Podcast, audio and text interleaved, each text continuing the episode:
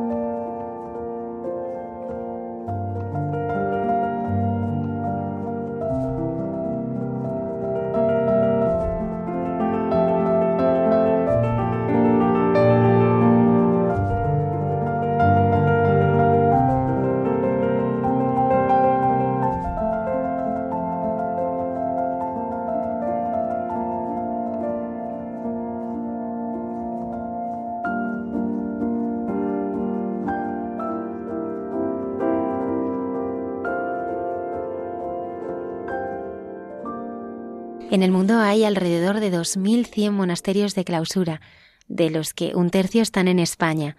En ellos habitan personas que renuncian a una vida exterior por una búsqueda de plenitud interior. Pocas veces tenemos la oportunidad de escucharlos y verlos. Pero el próximo viernes se estrena una película documental Libres que ha entrado en 12 monasterios para mostrarnos la luz que desprenden estas vidas entregadas.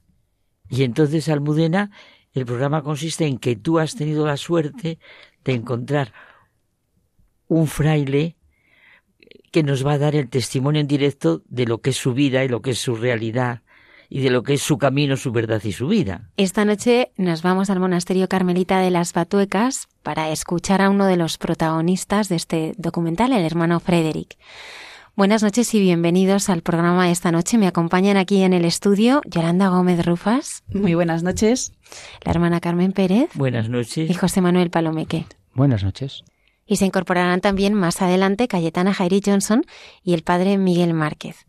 Les agradecemos a nuestros oyentes que nos acompañen una madrugada del sábado más y ya saben que si quieren participar en nuestro programa hay una dirección de correo electrónico a la que nos pueden escribir. Eh, ya sabéis que es muy sencilla. Hay mucha gente buena, arroba radiomaria.es. Y si alguno se queda dormido, no pasa nada. Puede escuchar el podcast del programa mañana o pasado en la página web de Radio María, radiomaria.es, en la aplicación o en Spotify.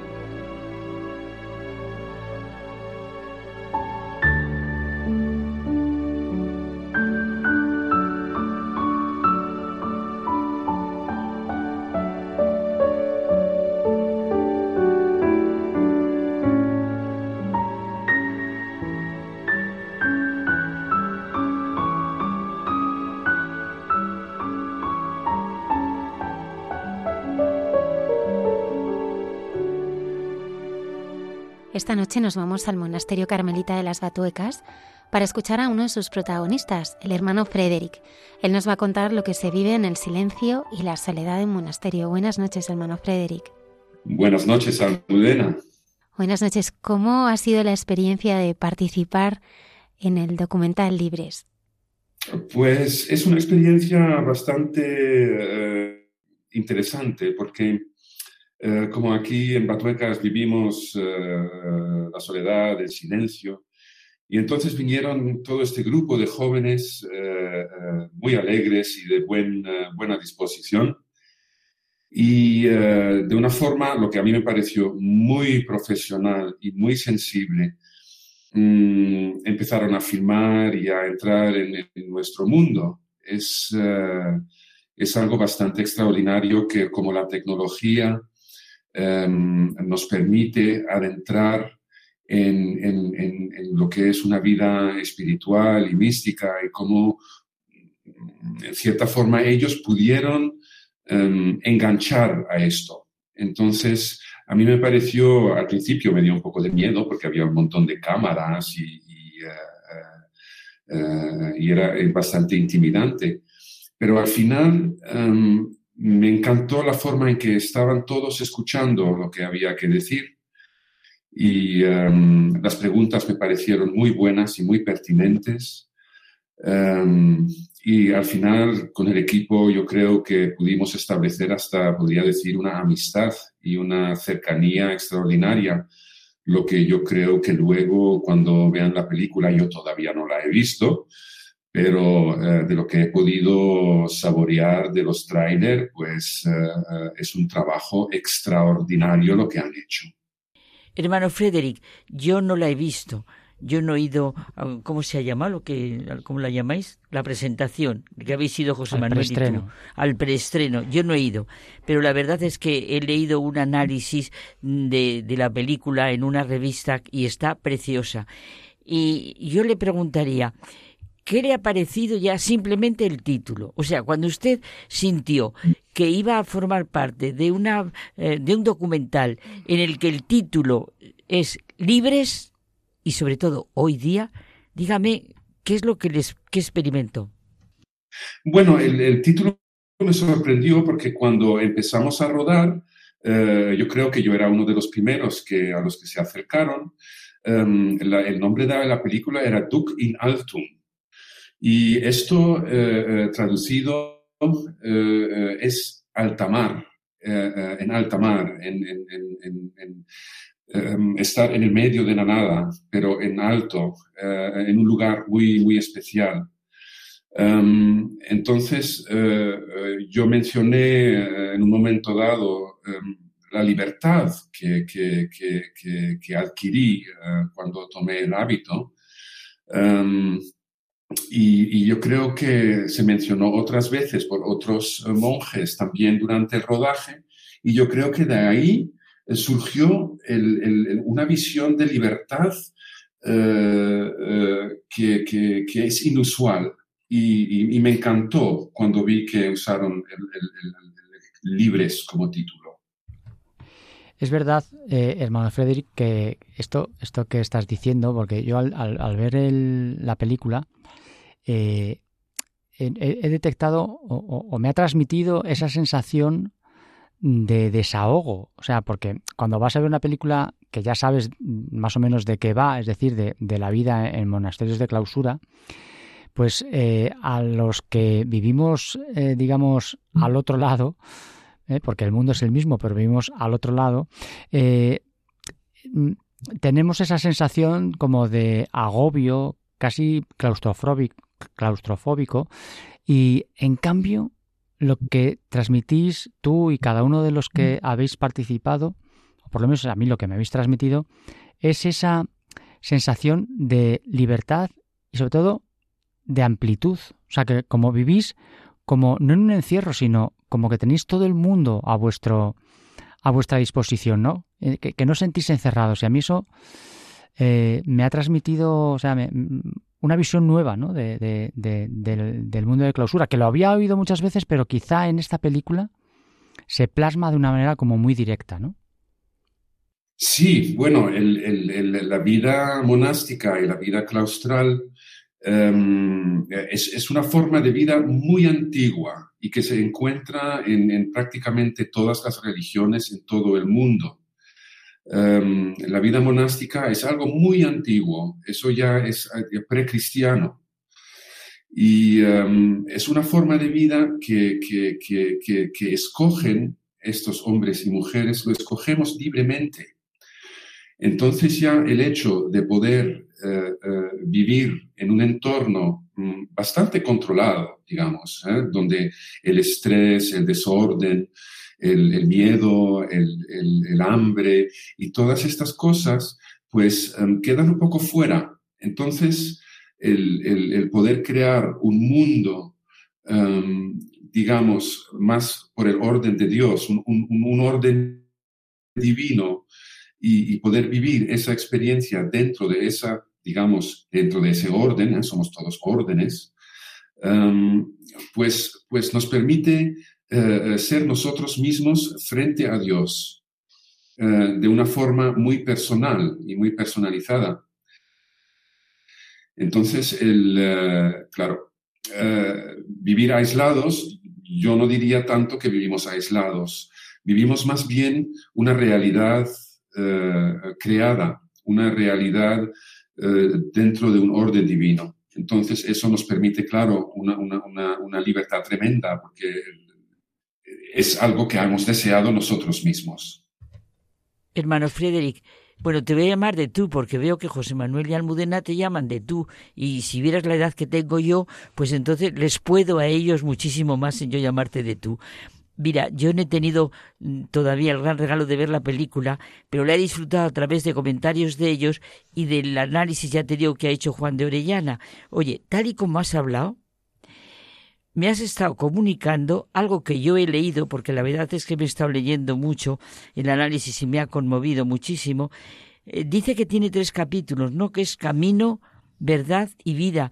Pero es que tú, en lo que has hablado, me has transmitido todo que tu vida en, en, el monasterio es verdad. Tu vida en el monasterio nos acabas de transmitir que es camino, has hablado de libre, eh, es verdad y, es vida, ¿no? Sí, es una vida que escoges. Por eso también tenemos, por ejemplo, eh, cuando, cuando entramos en el convento, tenemos primero, eh, haces un, un, discernimiento. Entonces vas, entras como una persona normal y vives la vida de, de los frailes y la oración y el silencio y el ritmo del, monasterio. Y luego eh, viene la fase de postulante, que son un par de años que estás ahí postulando para los votos simples. Y luego tienes eh, otros dos años para tiempo para eh, luego los votos permanentes. Entonces haces los votos solemnes y eh, eh, muy importante, también tenemos que pensar en que tenemos todos familias y amigos también. Entonces, eh, es un periodo no solo que, que, se deben de acostumbrar los amigos, la familia y tú mismo a la vida contemplativa, a la vida dentro de un monasterio, pero que también hay la ocasión que tus amigos y familia crezcan contigo en este camino eso es muy importante. Hermano Frederic, ¿cómo recuerdas tu vida y tu infancia? Háblanos de ti, porque una de las cosas más difíciles que ha habido en este documental ha sido conseguir eh, todos los permisos para poder grabar dentro de un monasterio, pero también que las personas que en ellos habitan hayáis abierto vuestra alma y vuestro corazón a un equipo de cine. Cuéntanos sobre tu vida. Sí, pues eh, em, yo he sido bendecido con una vida muy, muy fértil en, todos los sentidos. Eh, yo nací en Bogotá, en Colombia. Eh, mi madre es alemana, mi padre es holandés. Luego yo estudié siempre en colegios ingleses porque mi padre se mudaba mucho por causa de trabajo a diferentes países. Y entonces, pues eh, el inglés es en realidad mi primer idioma. Luego, como eran países latinos, el español entró ahí también como un primer idioma. Y en familia hablábamos holandés y eh, entonces los idiomas pues fácilmente me entraron ya de niño. yo ya de pequeño he tenido una, he sido proclive a la mística. entonces es algo, yo he vivido en una familia muy atea, mm, o digamos no practicante por parte de mi padre atea por parte de mi madre, por parte de mi madre. Y, eh, pero siempre nos gustaba mucho la música clásica y, em, y entonces con mi abuela solía escuchar en Semana Santa la pasión de San Mateo. Y así es como de niño, ya muy pequeño, ya a los cinco o seis años, eh, me aprendí de memoria la pasión de San Mateo y eh, eh, descubrí a Jesús de esa forma. Em, eso luego con el tiempo se ha ido enriqueciendo. Yo, a mí siempre me ha gustado el arte, he sido muy sensible al arte y a la, música. Y eh, en las iglesias, pues desde luego en Sudamérica y luego en Europa, pues la religión me entró por los ojos, me entró por los oídos eh, y, así empecé a descubrirlo.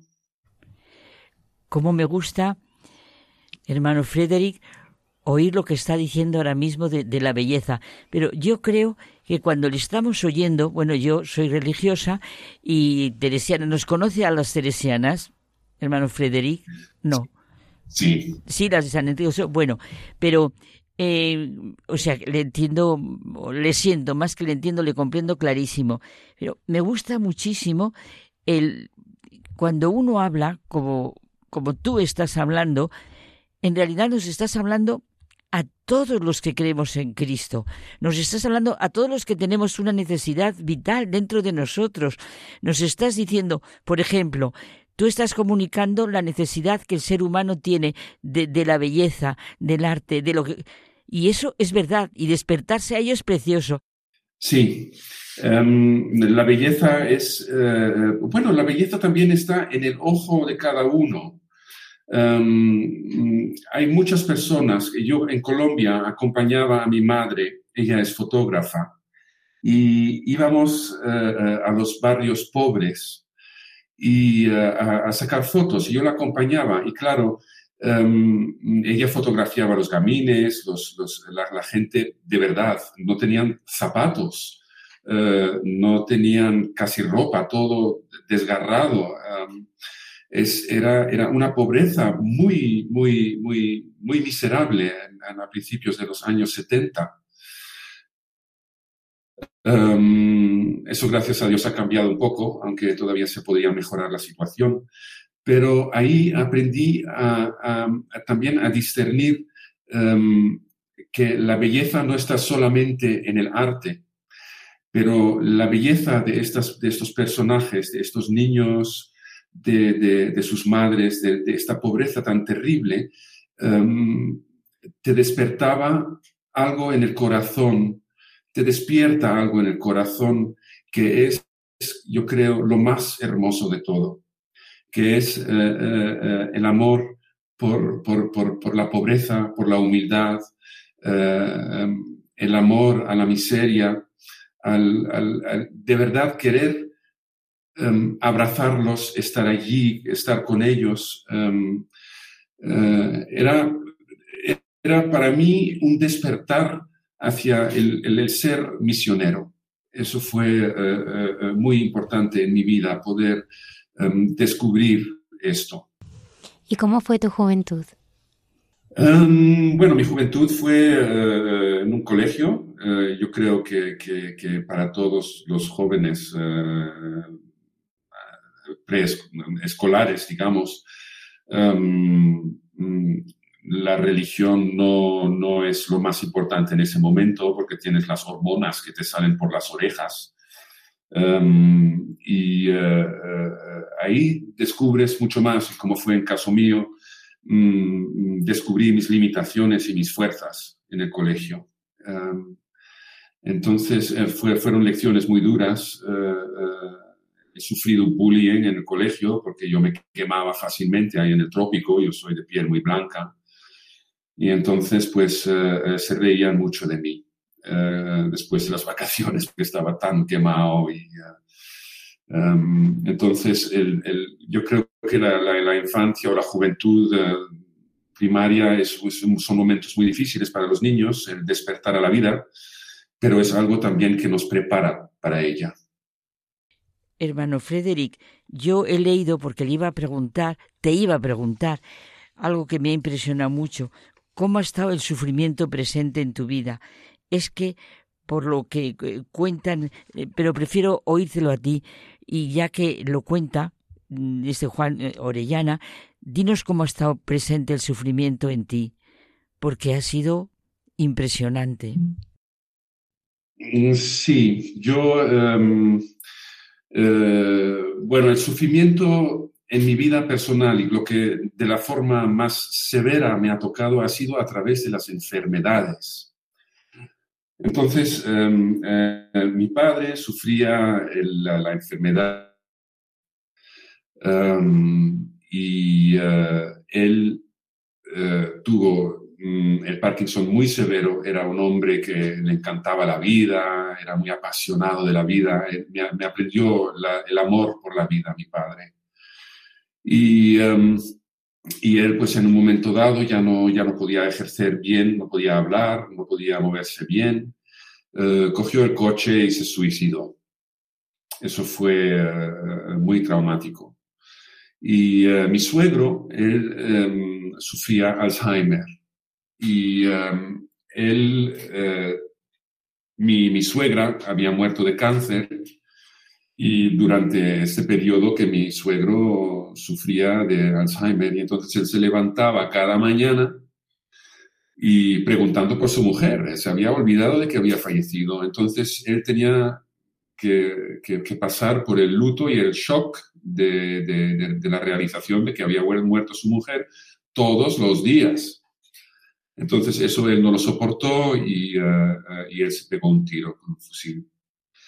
Em, luego después de eso ocurrió lo de mi padre y eh, luego unos años después mi hermano Henry pues se suicidó saltando por una ventana porque él tenía episodios psicóticos y eh, tenía también problemas eh, muy graves y pues, pues, pues ocurre lo que ocurre.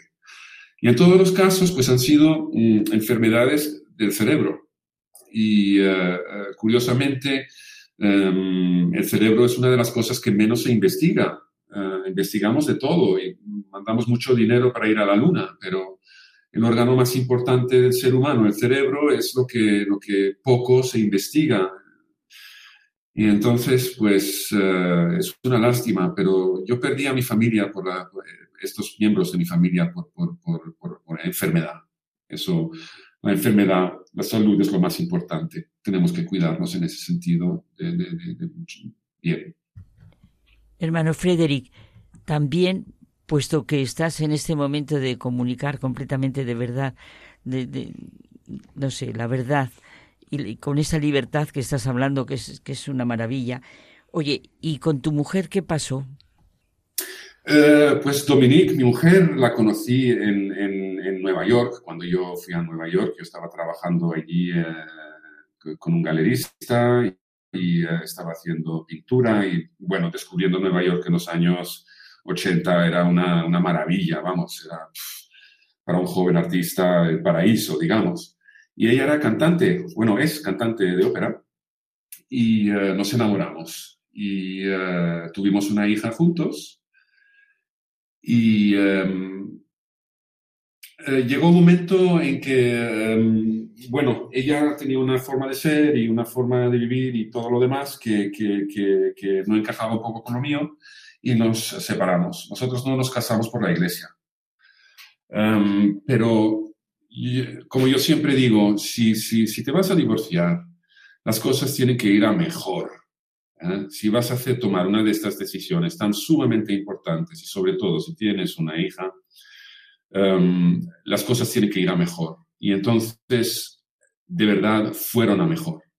Em, desde nuestra separación hemos podido vivir nuestras vidas muy bien, y eh, somos, somos grandes amigos, tenemos una amistad muy, muy, muy profunda, eh, muy cercana. Y eh, tenemos un, el núcleo familiar está más fuerte y más intacto que nunca. Entonces sí hemos podido, de una situación afectiva muy complicada, hemos podido salir de ella y, y crear un núcleo familiar fuerte y sólido. Y yo creo que eso es muy importante que, si ves que todo va mal um, en la vida afectiva, si haces cualquier cosa, tiene que ir después a mejor, tiene que ser una, un, movimiento positivo, un proceso amoroso. ¿eh? Porque si te casas por amor, divórciate también por amor. ¿eh? Hazlo para que las cosas vayan mejor. ¿eh? Hay que mirar a la vida como un don que, que, nos permite tomar esa decisión positiva y, crear un mundo mejor de esa forma. Hermano Frederick, me tienes conmovida. Yo iba a preguntar que qué eso de que camino, verdad y vida, pero si tú con lo que nos estás hablando estamos sintiendo lo que es el camino, lo que es la verdad y la vida, y además es que invitas a hablar esto de corazón a corazón, habla de corazón a corazón. Yo ahora perdona, no es curiosidad lo que tengo, es ternura o algo así en el corazón de saber de tu hija. Sí, mi hija, cuando yo le dije que iba a entrar en el monasterio, lloró.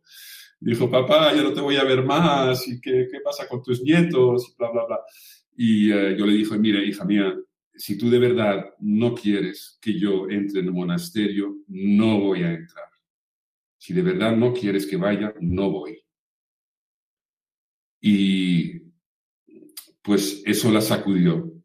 Y uh, Luego, una temporada después, eh, vino conmigo, vino a Batuecas, lo vio y entendió, lo entendió, lo entendió.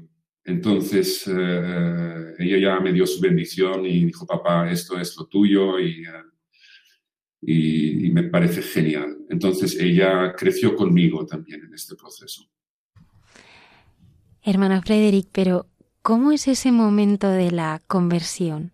Ese momento en el que tienes una respuesta a una pregunta muy importante. ¿Cuándo? La frase de Sí, que eh. tienes una respuesta y una respuesta de, entregar tu vida. Sí, yo, yo, me convertí hace unos 12, 13, bueno, después de, la de, todos los fallecimientos en mi familia, pues pasé por un momento de, de psicólogos y de pastillas y de, un montón de, de, problemas muy, muy, muy complicados y eh, eh, vi que eso no iba a ningún lado. Y eh, yo estaba ayudando a mi madre con un proyecto fotográfico de, en Toledo, de fotografiando los, el patrimonio artístico de los monasterios y de los conventos. Y allí conocí a los carmelitas. Y eh, eh, fue un momento revelador que, que, a mí, me, sobre todo Madre Elena de, de, la Quinta, de la, Quinta Fundación de Teresa, del convento de las Carmelitas en, Toledo, em, encontré cualidades en los frailes que, que, eran de mi padre y de mi hermano. Entonces, em, me fue muy fácil eh, engancharme a ellos eh, en el sentido más profundo de, fraternidad y de, paternidad y amistad. Um, y eso me, revolucionó completamente. Y um, luego la belleza y la estética y el amor de, los cistercienses en Córdoba, pues allí en Córdoba es donde entre los naranjos me convertí hace unos 12, 13 años. Me, me convertí eh, encontré esas respuestas a, esas preguntas que tenía, ¿no? De quién soy, por qué soy, a dónde voy.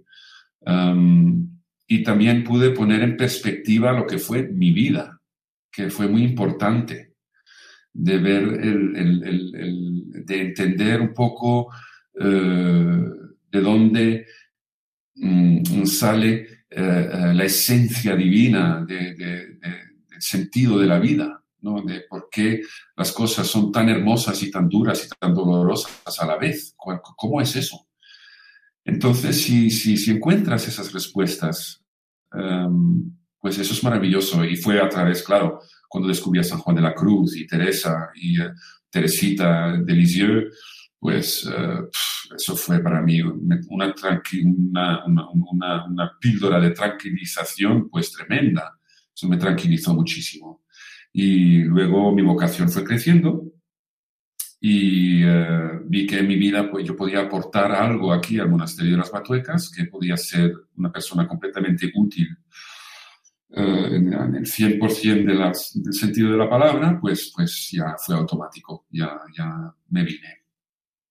Eh, hermano, al, al, hilo de esto que estás contando en, el, en la película, se habla también eh, del sufrimiento dentro de, los conventos, ¿no? Como que, que, no, que no se quede todo el mundo con, con la imagen de que eh, el paisaje es muy bonito, estamos aquí y es una vida muy tranquila. Entonces, yo te quiero preguntar precisamente en este sentido, si como el pueblo de Israel eh, has tenido alguna vez, seguro, digamos que esa añoranza de las cadenas, ¿no? En Egipto, ese pasado que tenías, eh, digamos que desde el punto de vista profesional, vital, pues brillante, con, mucha luz, si has tenido, ¿no? Me imagino que esa lucha de la que otros hermanos que, que, han participado en la película hablaban, no sé si tú también has tenido esta, eh, este tirón. Sí, sí, sí.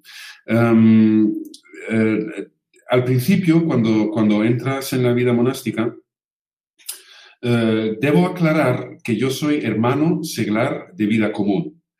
Em, que esos eh, son, eran antiguamente los hermanos donados, que ya habían hecho un, camino de, vida normal, digamos, afuera, fuera del monasterio. Mm, a lo mejor eran viudos o, eh, que tenían ya una vida hecha, tenían hijos, eh, tenían eh, negocio, tenían todo esto, pero les ha dado por la vocación, que es diferente a la vocación que entra a los, a los, a los frailes y monjes cuando son jóvenes, cuando entran eh, y pasan directamente a la teología y el estudio necesario para hacerte fraile o monje. Em, entonces, los, hermanos donados o los, hermanos seglares de vida común aportamos otras cosas a la comunidad. Y entonces lo que debemos ver es que la vida comunitaria, em, una de las cosas más difíciles en el mundo es la convivencia. Y yo creo que después de los años de COVID que hemos tenido, mucha gente se podría identificar con esto, que vivir encerrados con las mismas personas todos los días mm, puede tener sus complicaciones si no tienes muy claro de cómo, cómo te organizas. Eh, lo difícil para mí fue al principio entrar de, entrar en, la vida monástica y de separarte del mundo exterior, eh, fue la memoria que tienes de, la vida que has tenido antes. Entonces eso, pues, pues tienes que poner una... Eso es historia. Y cuando entras y entras en una nueva vida, pues la forma de verlo es que te creas una nueva historia. Eso es parte de la conversión, que vas a crear una nueva historia, vas a crear un nuevo Federico, vas a renacer, vas a... Mm, es un renacimiento, es una resurrección del pasado. eso lo puedes identificar muy bien con Jesús. Eso es que vas a ser hombre nuevo. ¿Eh? Dejas atrás el corazón de piedra y vas a tener un corazón de carne. Vas a ver tus sufrimientos, tus, tus, tus, tus, tus penas, tus... Eh, em, vas a ver la vida en una, de una nueva forma, nueva, eh, en Cristo. Entonces, eso es lo importante de, de, esto también, ¿no? Es la transformación. A mí me encanta la palabra transformación. ¿Eh? más que cambio, transformación. El que puedes de verdad transformarte. Lo que Santa Teresa hablaba del capullo de la mariposa, ¿no? Em, esa transformación, eso es fundamental. Tienes que, ver claramente que puedes, eres perfectamente capaz de rehacer tu vida de, exactamente como tú quieres. Eso es un poder tremendo y de ahí viene también lo de la libertad, que dentro de, un ser libre puede crear su propia vida. Es muy bonito esto. Y otra vez entra eso también dentro de la creación. Hay, muchas ramas en, en esta transformación de la vida de, acercarte a Dios, de librarte, de, ser libre de ser como tú de verdad quieres ser. Eso es muy bonito. Hermano Freddy, me estás enseñando realmente con tu vida, con tus palabras, lo que tanto dice Jesús en el Evangelio. Bueno, pues todo lo hace nuevo. Es verdad. Y es verdad. Yo tengo 87 años y me sale a decírtelo porque realmente en cada momento que yo estás viviendo, yo por ejemplo, hoy, esta, noche, aquí contigo estoy viviendo algo completamente nuevo y estoy sintiendo que algo que yo traía al principio como, no sé, como pensado, pero se está viendo la vida. Tú estás comunicando completamente, es que nos lo has comunicado a los cuatro que estamos a ti, si vieras cómo nos miramos, nos estás comunicando lo que es el camino, lo que es la verdad, y lo que es la vida. Y sabes, me está gustando muchísimo de esta entrevista en el que realmente se está hablando eso, de corazón a corazón y de, desde la memoria del corazón de cada uno de nosotros lo que estamos sintiendo dentro.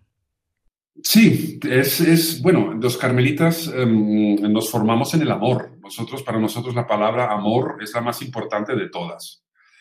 Em, lo, lo bonito también para mí fue un descubrimiento el, descubrir que, mira, Moisés nos dejó diez mandamientos. Jesús nos deja un mandamiento, condensa los diez mandamientos en un, un mandamiento. Amaos los unos a los otros como yo os he amado. Nadie le escucha. Es el mandamiento más fácil que hay. Amaos los unos a los otros como yo os he amado el que la gente se ame. ¿Cómo sería nuestro planeta si los seres humanos nos amaríamos unos a otros? ¿Cómo sería? ¿Cómo sería este mundo? Y entonces, claro, los, monjes y frailes que, estamos aquí encerrados y, viviendo con Dios, pues estamos dentro de, una cápsula de amor, si no estamos en esa cápsula de amores, si no estamos dentro de ese proceso amoroso, viviendo el amor, comiéndolo, practicándolo, um, no podríamos hacer lo que hacemos. Um, eso es lo que, lo que queremos comunicar y yo creo que es lo más importante de esta película, es, es, es vivir el amor, vivirlo. Um, obedecer ese simple mandamiento de nuestro Señor, de nuestro Maestro Jesús. Y es universal, eso no es, no es, no es cristiano, es universal. Es uh, amaos los unos a los otros. Es, es un mensaje y eso es lo que vivimos. Hermano Frederic, ¿cómo fue entrar en el convento de las Batuecas? Tus primeros días, la vida en comunidad, el silencio, la oración. ¿Qué fue lo que más te costó y lo que menos? Eh, lo que echaba de menos era salir de copas con los amigos. Eh, eso es lo que echaba de menos. Em, pero lentamente, em, como hermano secretario de vida común, pues puedo salir de vez en cuando del convento. Entonces ya me reúno con los amigos y tomamos algo, me ocupo un poco de mi madre, eh, me ocupo de mis amigos, salgo del convento. Entonces, la diferencia entre el, entre monje y el fraile es que los frailes podemos salir de vez en cuando, estar con el pueblo. yo creo que cada vez vas echando, no, vas echando cosas de menos, menos. Entonces, no, rápidamente te acostumbras a esta vida tan, tan, tan rica que tenemos aquí, de, fraternidad y de el trabajo que hacemos. También tenemos en gran parte apostolado, eh, hablar con personas que tienen problemas, eh, a ver si se encuentran soluciones y claro, San Juan de la Cruz y Teresa de Jesús, pues eh, tienen tantas respuestas a tantas preguntas. Um, como santos humanistas que son, que, tienen respuestas a todo, bien, buenas respuestas. Entonces, eh, el, ayudar a la gente, el descubrir que puedes ayudar a la gente desde tu monasterio, desde tu convento, eh, es, da una grandísima satisfacción. Ya el egocentrismo desaparece, mm, ya te puedes entregar tranquilamente porque sabes que lo que estás haciendo eh, alimenta a los demás. Es muy bonito eso. Hermano Frederick, nos gustaría que nos hablara de la oración, del tiempo que le dedica al día a estar con el Señor, cómo se comunica con Él, cómo es esa experiencia de amor, de silencio, de descubrir el rostro del Señor. Bueno, cada, cada hombre religioso o mujer, en ese caso, em, sobre todo frailes o monjes, te dirán que hay múltiples formas de oración. No hay solo una forma de oración. rezamos por los demás. luego podemos meditar un problema. Eh, la meditación, el meditar un problema, tratar de encontrar una solución. La oración, el tiempo de oración, nosotros tenemos obligatoriamente eh, dos horas de oración al día. Entonces, una hora por la mañana y una hora por la tarde.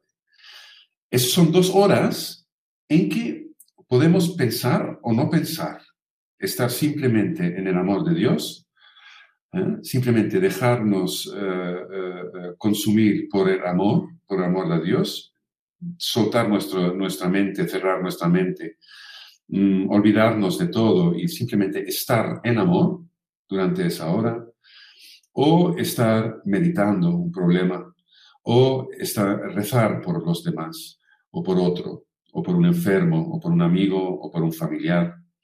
Em, la oración mm, tiene múltiples aspectos, muchas formas. Cada uno también ora de forma diferente. Los hay que lo oran de rodillas, eh, sentados en el suelo, eh, sentados en una silla, de pie debajo de, un árbol, eh, cocinando. Yo oro mucho cuando cocino. Estoy solo en la cocina. Los fines de semana me toca a mí la cocina. y, el, preparar el alimento para, mis hermanos es como una, es una forma de comulgar con ellos, como de,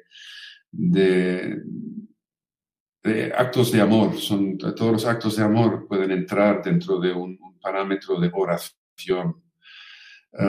La oración es muy personal, es, pensar en alguien que quieres, es eh, eh, repetir una frase de Jesús o de Santa Teresa o de los salmistas. Sobre todo, lo que es importante para la oración es tener un lugar donde puedes estar tranquilo, en silencio, donde puedes estar eh, contigo mismo. luego está la oración en grupo. Puedes orar con muchas personas a la vez, eh, eh, coger un tema y orar ese tema. la oración es algo muy personal y, es algo que desarrollas con el tiempo. Más horas, mejor horas. Es, eso es muy sencillo. Es como aprender a tocar el piano. Más, más lo practicas, mejor te sale. Eso, eso es así. ¿Sabes qué me está pasando? Que estoy hablando contigo como cuando hablo con José Manuel en un rato que tenemos él y yo de entre tú y yo con toda intimidad. Pues, pues me está pasando eso. Mm, estabas hablando de, nos estabas comunicando tu vivencia de la oración, pero verdad que aunque sea, se ore en grupo, verdad que es fundamental, fundamental la oración personal, los ratos de intimidad, a solas con el Señor, en el que es verdad, no estás solo porque están todos.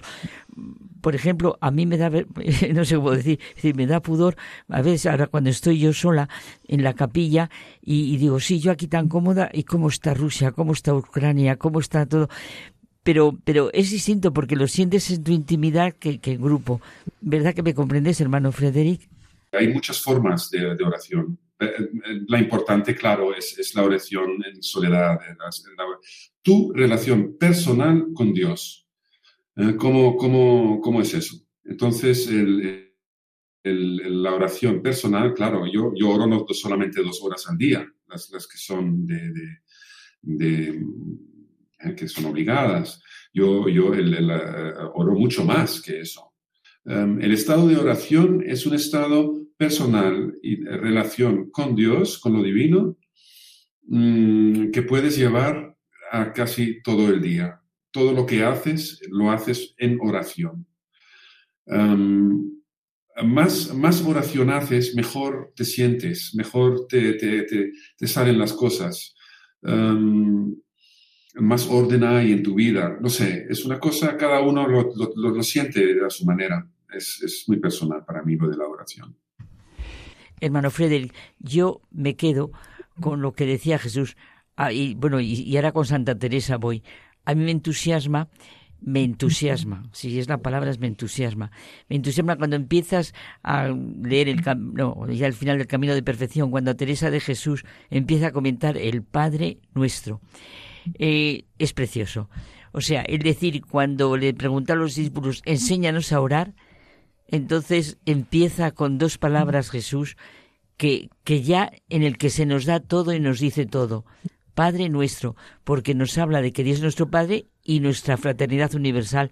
Sientes completamente la Iglesia. Hermano Frederic, ah, perdón. Nada, pues cortamos aquí, perdón que me he equivocado, porque va a contestar. Vale, contesta, hermano Frederic, perdona.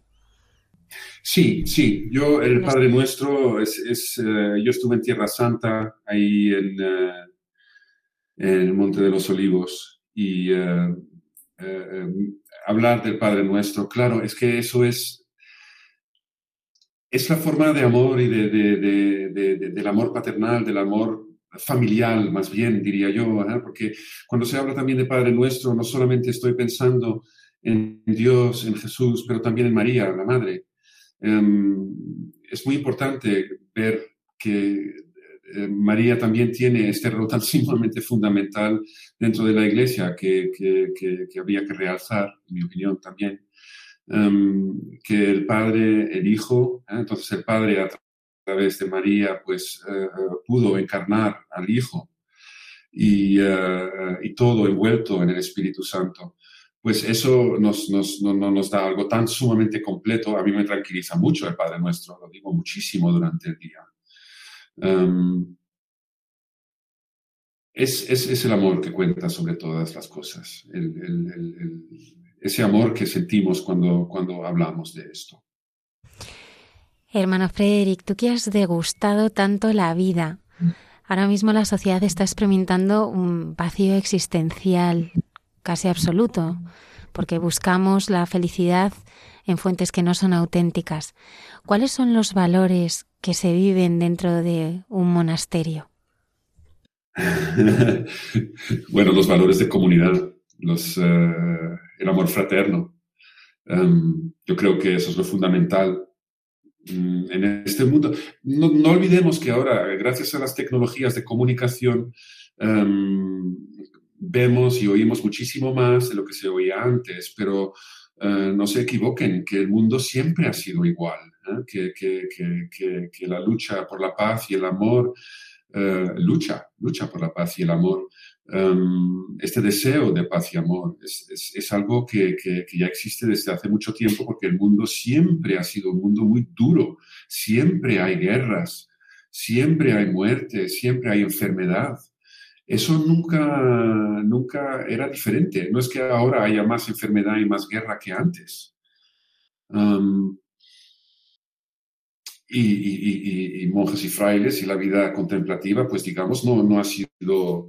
Eh, eh, eso es una llamada que cada uno cuando lo descubre va hacia ello. ese esfuerzo es, es, común, eso, eso tenemos que mirarlo entre todos, como cómo nos acercamos amorosamente eh, a la fraternidad y a la, convivencia. Eso, eso es un esfuerzo común para todos. Pero, y nosotros tenemos, claro, una manera de hacerlo que, que ya tiene su prueba a través de los milenios, ¿no? De, cómo poder vivir una vida fraterna, tranquila eh, y concentrada en eso. Um, pero yo creo que hay que tener fe en el mundo, hay que, hay que tener esperanza no perdamos la esperanza. El mundo es un lugar maravilloso. La juventud de hoy en día es maravillosa, está súper preparada, muy educada, muy eh, formada, muy informada. Mm, tenemos que tener fe en nuestra gente, en nuestro, nuestro, nuestro pueblo, en, nuestras familias, en nuestros hermanos y hermanas, en nuestros maridos, mujeres. Tenemos que tener fe, esperanza. Hay que ser muy, muy positivos, sobre todo estos días. Hay que pensar en el amor que podemos dar, en el, eh, esta pasión que, que, que, que Cristo nos, nos, nos, nos, contagia, ¿no? Ese deseo de amarnos unos a otros. Eso que no se nos vaya nunca. Padre Frederick, en el momento de tu conversión dices que es el momento en el que sueltas el miedo, es el momento de la libertad total. Sí,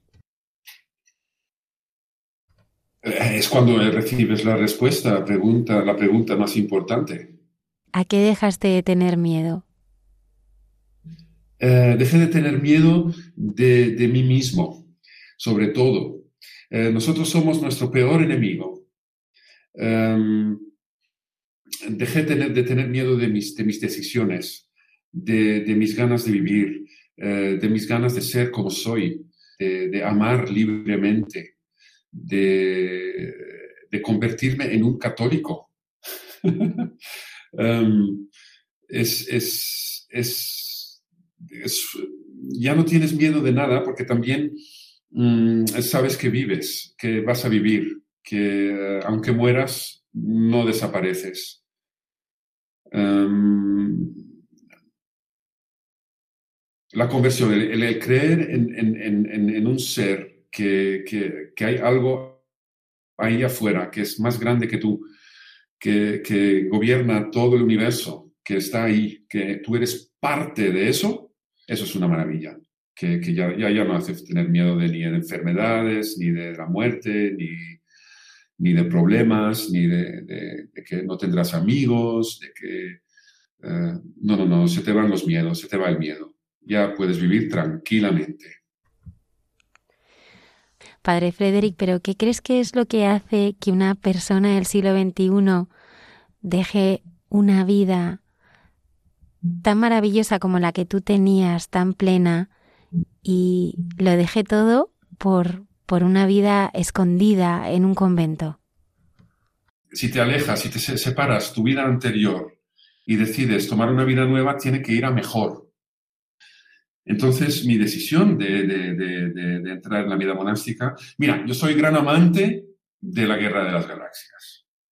Soy de, esa generación que, vivió esas maravillosas películas. Y dentro de las Guerras de las Galaxias estaban los Jedi.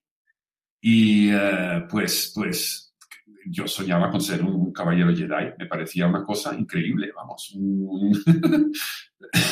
una, un, algo místico y, fraternal, eh, de amor y de fuerza y, de luz que, existía en el futuro de esa forma. Pues mira, eso cuando eres un joven dices, si quieres ser un caballero Jedi, pues ala.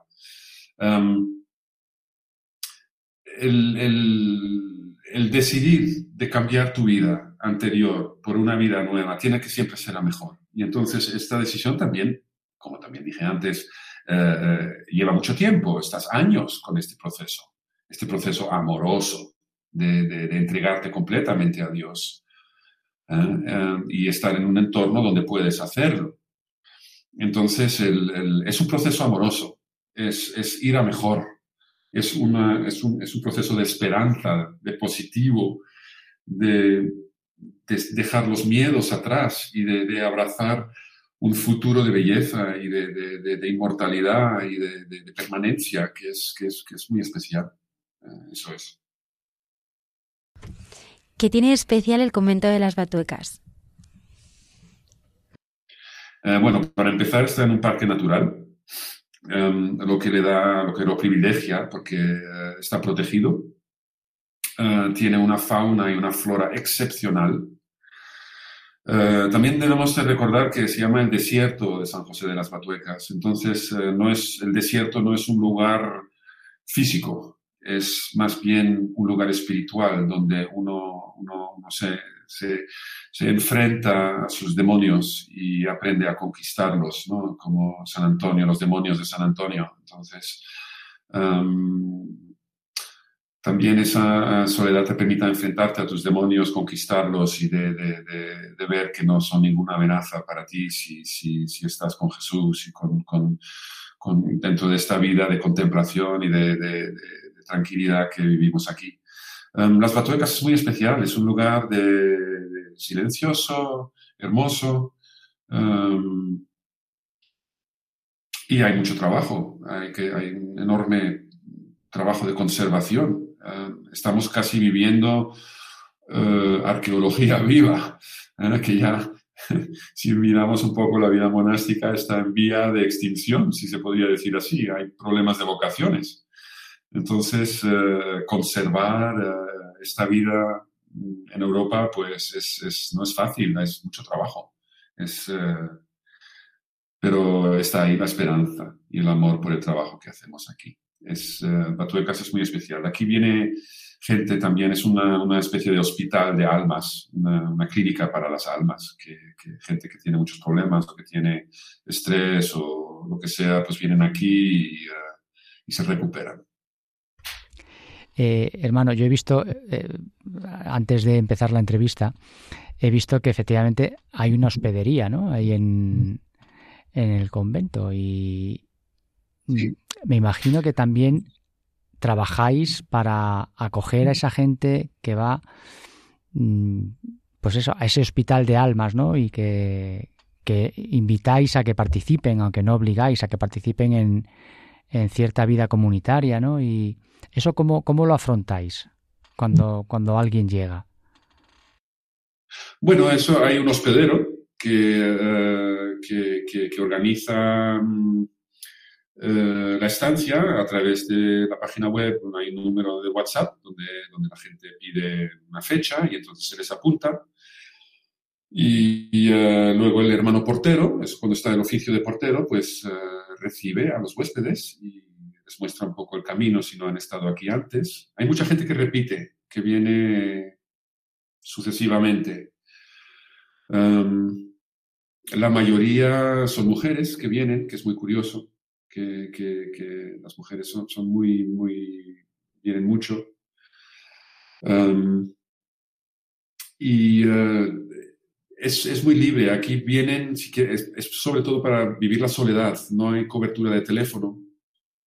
Ah, hay una pequeña salita donde hay wifi, uh, donde la gente puede comunicar por internet si lo quieren, si lo desean. Pero sobre todo vivir el silencio y la naturaleza. Uh, es comulgar con Dios de una forma muy, muy pronunciada. Um, la intervención de los frailes es mínima, solamente si los, uh, los, los, huéspedes quieren pueden hablar con nosotros. No se impone nada, pueden participar en las laudes, sextas y vísperas. Y luego los domingos, luego hay misa todos los días. Um, tienes una pequeña celda y luego exploras esta naturaleza tan hermosa que tenemos aquí. Y Dios se hace muy presente en este valle. Es, es un lugar muy especial. Hermano Frederick, vamos a escuchar el tráiler.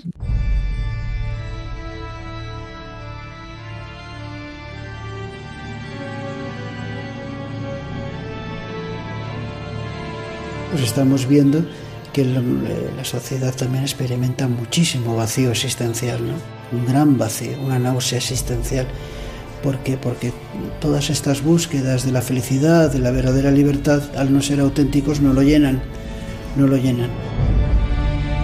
Pero qué duda cabe que, que todos estos progresos, todo este, este brillo de nuestra sociedad, pues sí es capaz de distraer y a veces toda la vida a una persona no, no la llena pero la distrae, ¿no?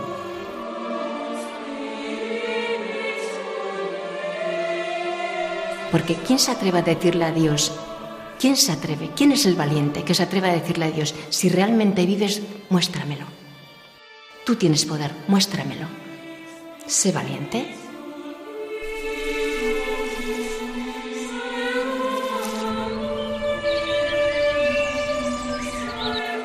Es el momento de la conversión, cuando sabes que tienes una respuesta a una pregunta muy importante.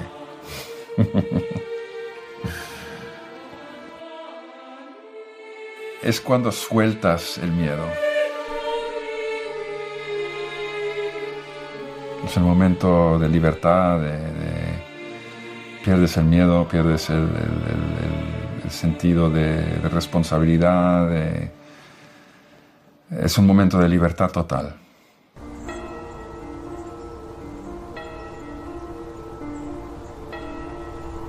Yo creo que los valores que tratamos de vivir aquí dentro son los valores que solucionarían el mundo. No siempre los vivimos bien igual, pero si todos miráramos por el de al lado, pues nadie asesinaría a nadie, nadie robaría, defenderíamos al pobre, defenderíamos al indefenso, no, reinaría la ley del más fuerte, ¿no?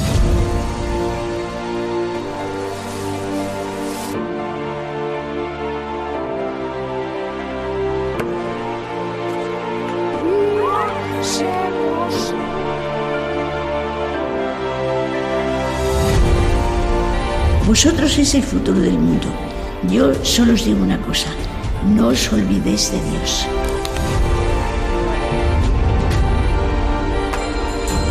Cristo vive. ¿Dónde estás tú?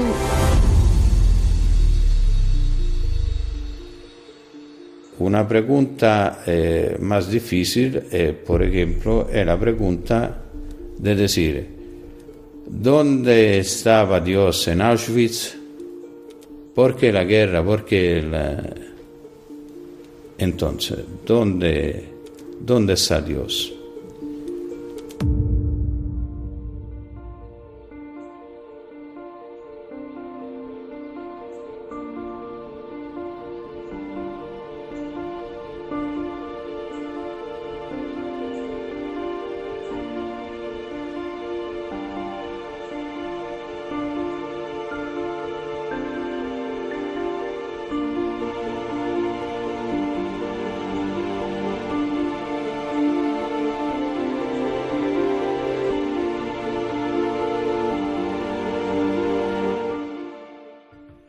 Esta película documental dirigida por Santos Blanco y distribuida por Bosco Films se estrenará el próximo viernes. yo le quería decir al hermano Frederick, solo la última cosa, hermano Frederick. Mm, eh, primero darle las gracias eh, profundísimamente mm, por este diálogo que hemos tenido aquí los cuatro con usted, contigo. y, y luego has hablado también que la belleza no es solo ese crear el arte. La belleza es algo mucho más profundo que está en el corazón del hombre. Dinos tu sentimiento de la belleza. Ay, la belleza. Em, la, belleza está en el ojo de cada uno. Eh, cada uno tiene un sentido de belleza diferente. Em, para mí personalmente, la belleza la he aprendido a, ver como, como algo completo. como dije antes, dentro de la pobreza que vi en Sudamérica, las fotografías de mi madre, de, la gente más, más pobre que puedas imaginar, sin zapatos, con los pies llenos de barro, las viejas mujeres cargando con enorme peso, eh, la pobreza de la enfermedad, de la lepra. eso también es bello. Eh, no debemos, la enfermedad en sí, la belleza de la enfermedad, la belleza de la, miseria, del sufrimiento. Um, si no aprendemos a amar el, sufrimiento, uh, amar la enfermedad, um, es muy difícil acercarnos a ella. Um, el amor de Dios, Dios ama a todos y los ama de todas las formas. La belleza no es exclusiva, no es, eh, no, no, es elitista, no es para unos y no para otros. Eh, la belleza es universal, universal, es la expresión máxima de la creación de Dios, de la creación divina, um, en todas sus formas. Um, la belleza es, amor, eh, el amor puro es, lo más bello que hay y no lo vemos. Es, difícil expresarlo, pero es, el amor es, algo divino, es algo maravilloso y, lo cubre todo, todo, toda la actividad humana, toda la expresión humana. Hay que aprender a amarlo todo y eso es bello. Gracias, hermano. Me has contestado perfectamente. Yo es como si hubieras sacado dentro de, dentro de nuestros corazones lo que llevamos dentro o queremos sentir dentro sobre la belleza. Gracias. Hermano Frederic, muchísimas gracias. Nos encantará que pueda regresar en algún otro momento a compartir eh, su testimonio con nosotros en este programa y también nos gustaría mucho eh, visitar el convento de las, de las Batuecas. Encantado y muchísimas gracias, eh, Almudena, por esta invitación. Um, os deseo de verdad eh, lo mejor. hermana Carmen, fue un placer hablar contigo. José Manuel, me encanta tu voz, también me encantaría conocerte algún día. Claro que sí. Seguro y que Yolanda, enhorabuena por todo también. Y muchísimas gracias. Y nos vemos pronto.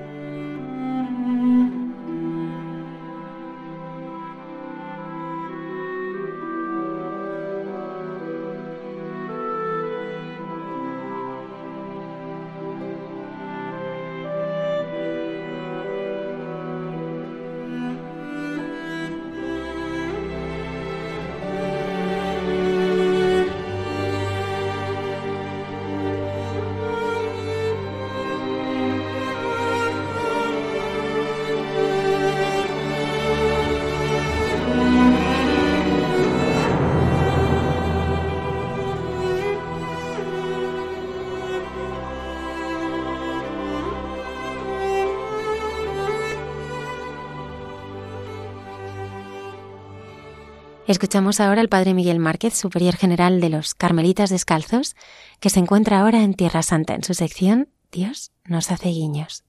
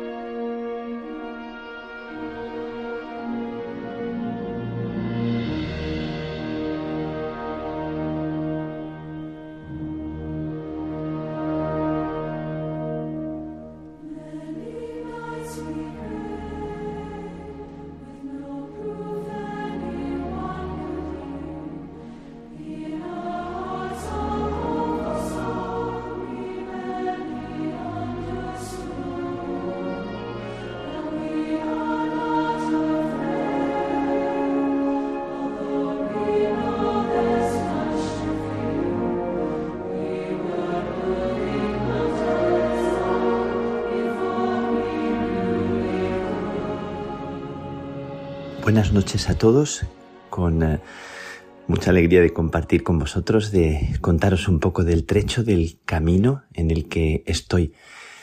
Pero primero mencionar que me toca mucho cuando oigo hablar de un lugar tan especial como son las Batuecas. Escuchando a Frederick, un hermano mío, un hermano laico que vive en las Batuecas, recuerdo mi vocación porque mi vocación de carmelita descalzo nació de las carmelitas de Plasencia, pero sobre todo se, se gestó y surgió a partir de conocer el monasterio de las Batuecas, un, un paraíso perdido entre Salamanca y Cáceres, de conocer a unos frailes muy, muy mayores, matusalénicos, digo, frailes eh, que me conmovieron por su sencillez y su simplicidad, y entré en ese mundo de silencio y de belleza, de naturaleza y de soledad acompañada.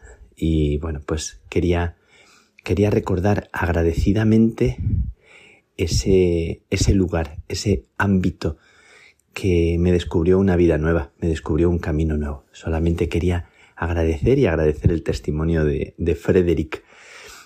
Y me acabo de salir de una reunión en la que estoy, eh, de una familia árabe, cristiana, y os cuento que estoy con un grupo de peregrinos, con 16 eh, peregrinos de distintas partes de España y, y de algún lugar de América Latina, de Uruguay, y con un guía turístico que está aquí en Tierra Santa. Estoy en Haifa, en Haifa, junto a esta bahía preciosa. Estoy en lo alto del Monte Carmelo, desde donde se divisa la bahía de Haifa, al fondo eh, el Líbano, en el norte.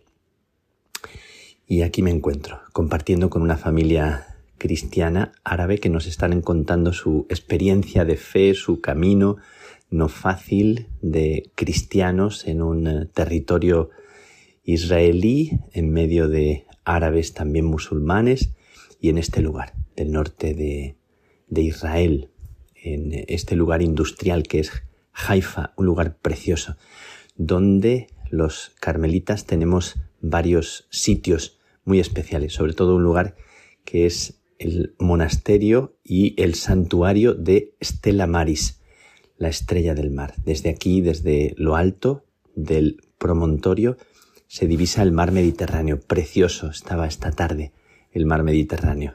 Eh, y desde aquí, esa imagen de, de la Virgen del Carmen tan bonita, preciosa, preside el mar y acompaña la aventura de los marineros. Desde entonces, desde que los carmelitas iniciaron aquí su aventura en el siglo XIII, en torno al 1200, en un pequeño valle que está un poquito más al sur de Stella Maris, en el Wadi Sia.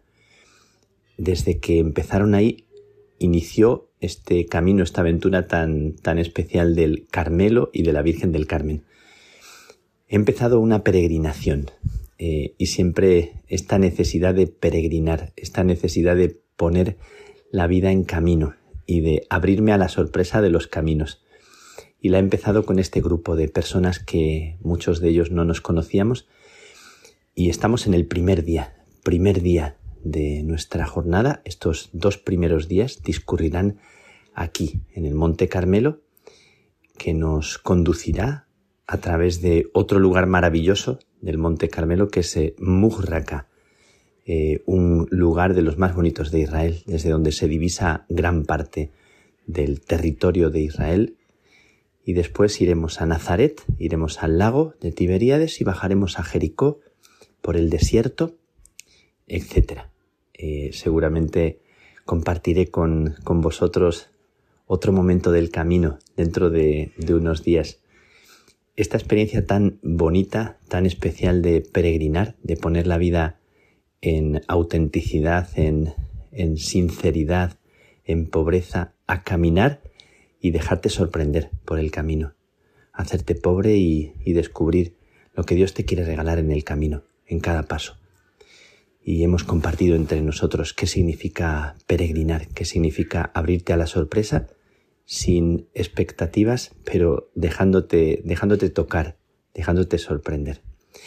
Hemos celebrado la misa entre ruinas. Eh, os comparto que un lugar tan especial en ese pequeño valle donde los primeros ermitaños del Monte Carmelo se establecieron, seguramente después de vivir la experiencia de las cruzadas o, de alguna de las derrotas de, del tiempo, aquel tiempo del siglo XII, seguramente la batalla de Saladino, donde los cristianos fueron derrotados y, y probablemente estos hombres se quedarían aquí a vivir que habían venido desde Europa y se quedarían a vivir en, en este lugar para dedicar la vida a otra guerra, a otra batalla, la batalla de descubrir la verdad interior y de dedicarse a, a estar con, con Dios en comunidad, con otras personas y a compartir vida en la sencillez. Bueno, pues ese estilo de vida que ha fascinado a tanta gente desde entonces, siguiendo los pasos del profeta Elías.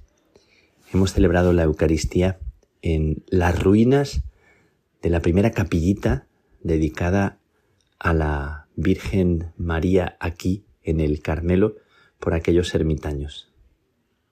Entre las ruinas, en un lugar muy, muy particular, con el sonido de algún instrumento musical que jóvenes que estaban al lado, junto a la fuente, tocaban eh, una música muy, muy agradable, muy relajante. Hemos bendecido a Dios por, por la gracia y el regalo de esa música de unos jóvenes que al lado de nosotros, fuera de la capilla, estaban eh, viviendo y disfrutando ya de lo que es el Sabbat, eh, pues con ellos hemos agradecido a Dios la historia de cada ser humano en este comienzo de la peregrinación. Inicio de nuestra peregrinación, inicio de un camino emocionante. Eh, los peregrinos siempre sienten ese hormigueo tan particular que seguro que los que me estáis oyendo los que habéis peregrinado a Tierra Santa o los que habéis peregrinado en el Camino de Santiago o tantas peregrinaciones, conocéis perfectamente, que es como un camino que te abre en pobreza a lo que no imaginas y a los caminantes y a los peregrinos que, que irás encontrando en el camino. Pues con ellos he celebrado la Eucaristía en ese lugar y hemos recordado la historia de unos hombres que ya no están, eh, de unas piedras que son eh, ruinosas, que algunas se mantienen en pie y otras no, y cómo las piedras hablan y, recuerdan historias vividas, historias de amor, historias apasionadas. A mí siempre me sobrecoge mucho estar en medio de esas piedras que ya son ruinas y cómo hay tantas cosas que también pasarán y pasarán a la historia y ahora tal vez las defendemos como como si fueran eh, imprescindibles o como si nos fuera la vida en mantener algunas estructuras. Y sin embargo, la vida tiene su dinamismo y a veces hay que ver qué es lo, qué es lo esencial en medio de lo provisional, qué es lo que realmente late, cuál es el corazón de las cosas, cuál es el corazón de las personas, cuál es el alma, el alma de un lugar, el alma de una experiencia y el alma del momento en el que estás para no agarrarte a lo que es eh, pasajero.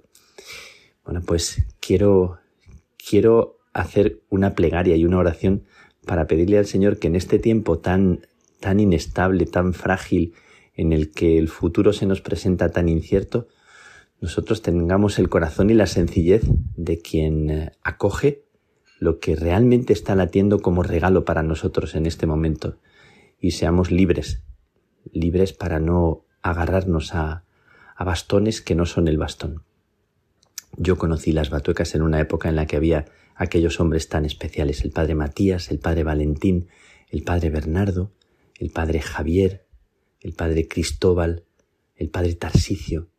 Eran frailes, el más jovencito tenía casi 70 años y ya no están ninguno de ellos, por supuesto. Hace ya mucho tiempo que partieron. Siempre que voy a las Batuecas voy a visitar el, el cementerio, un lugar muy muy sencillo que está en la parte de atrás, un lugar muy agreste, y rezo pensando en la memoria de aquellos frailes que yo conocí y que para mí fueron el descubrimiento de una sencillez de vida que me trastocó la vida. Vengo a Tierra Santa peregrinando, tantas peregrinaciones en los lugares de Teresa y Juan de la Cruz y tantas peregrinaciones en el Camino de Santiago, cinco, seis, siete veces, y esta la número doce de las peregrinaciones en, en Tierra Santa con un grupo de gente que es la primera vez que viene. Son eh, quince 15 peregrinos más el guía que se llama Paco y es un guía que lleva unos 45, 46 años aquí en Tierra Santa un, un español carmelita que es un lujo peregrinar con él y escucharle. Es como un beduino carmelita que sabe hablar árabe y hebreo. Es un privilegio caminar con él, verdaderamente. Y tengo yo también, después de 12 años de peregrinar caminando, os cuento que nuestra peregrinación es caminando. y comenzamos aquí, en el norte, en el Monte Carmelo, el mítico Monte Carmelo, en eh, Galilea, en esta Galilea que es como la Galicia de Tierra Santa de Israel. Comenzamos por este lugar tan, tan especial, por el santuario de Stella Maris en lo alto del promontorio, mirando, mirando al Mediterráneo y teniendo la Eucaristía en ese lugar tan, tan especial, tan humilde que ahora solo son ruinas en el que proyectamos también hacer alguna, alguna ermita, eh, alguna cabaña, algún lugar para hacer oración, para retirarse, alguna, alguna casa o una estructura muy sencillita para que la gente pueda, pueda orar. Comenzamos desde aquí, Monte Carmelo, y comenzamos orando por todos los que acompañan nuestro peregrinar. Eh, quiero dar gracias a Dios por esta oportunidad nueva de, de caminar con el, el hormigueo en los pies del que sabe que el camino te regalará lo que más necesitas. Hemos hecho una oración que ha emocionado a los peregrinos que tiene que ver con algo que decía Teresa de Jesús tan bonito, tan elegante. Teresa de Jesús decía, Señor, no me concedas lo que yo deseo, no me castigues con aquello que yo que yo deseo, sino que dame lo que tú deseas, que eso es lo que más me conviene, que eso es lo que realmente más falta me hace. Y nosotros hemos hecho esta oración. Venimos con ilusiones, con problemas, con dificultades. La gente viene con, con una ilusión tan bonita en los ojos, en la mirada.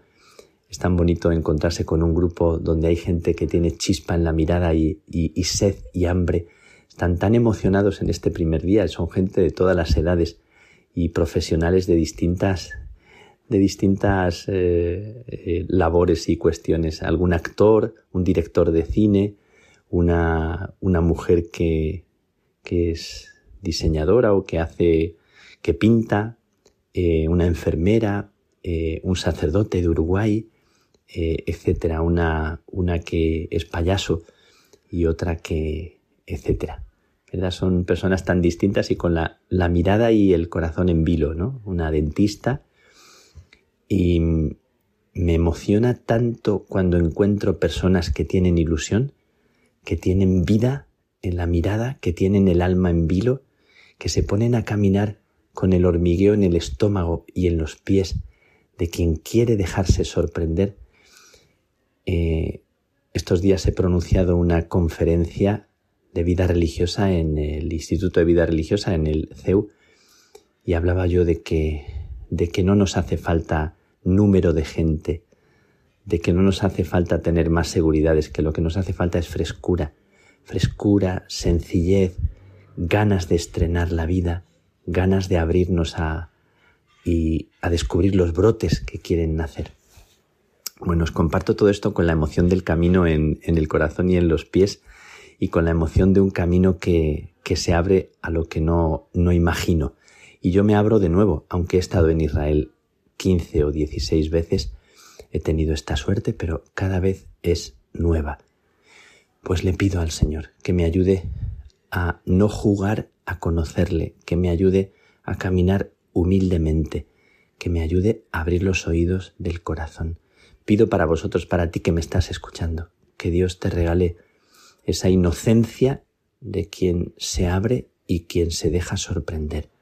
Y el camino son las personas, los acontecimientos, la lluvia inesperada, el regalo de una persona que no esperabas, o una música en medio de una celebración que imaginarías que sería una música ruidosa porque eran jóvenes, y era una música preciosa, relajante de un instrumento que yo no conocía. Hay tantas cosas por conocer, tantas cosas que nos pueden sorprender y tanto de nosotros que hay que desnudar para abrirnos a, la sorpresa del presente. Que Dios os regale la sorpresa de este momento presente, el regalo de lo que está para nacer.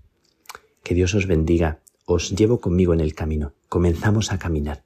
Veníos conmigo, os invito. Empezamos Monte Carmelo, Múrraca, Nazaret. Os contaré cómo va el camino y las sorpresas del camino, pero os llevo conmigo aquí, en el corazón y en el, en el bolsillo, en la mochila.